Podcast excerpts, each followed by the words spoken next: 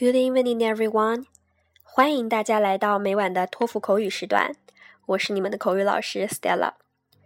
不知道针对托福十月十一号场的托福考试，各位小伙伴们是否准备充分、摩拳擦掌、跃跃欲试呢？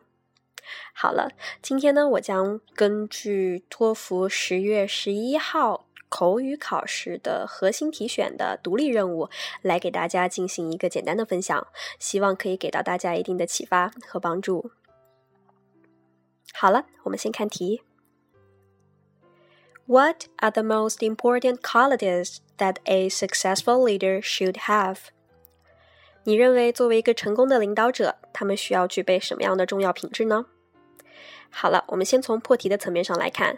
那么，按照课上的破题思路，我们一般选择这个领导应该要给予他们工作上的支持、生活上的帮助，或者是一些娱乐性的放松呐等等，这样一些可能会比较好说。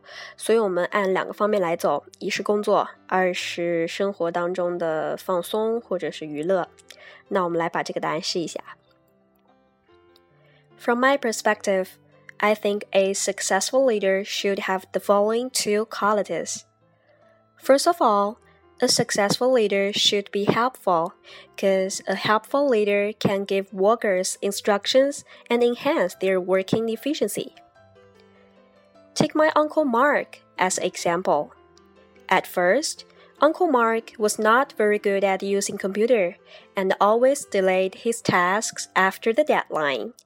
He felt so frustrated.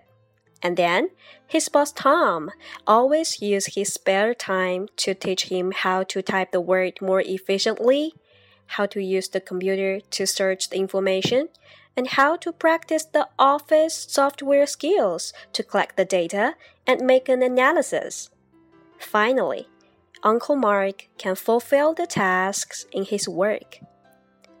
Secondly, a successful leader should be humorous, since his humor can bring happiness to the workers to help them like alleviate the strains and stresses of the work and have a happy hour in the working environment. 好了，那么我们的答案还是一如既往，在第一个 理由下面可以给出详细的细证和例节，呃，所以呢，我们在这里给出三个很详细的细节来支持如何提高工作的效率。而第二点呢，由于时间有限，我们只需要做出简单的展开。那么这样两个理由充分扣题，同时第一个理由下面展示丰富的细节，那么我们无论是在框架上还是在细节的深化上，都可以拿到一个不错的分数。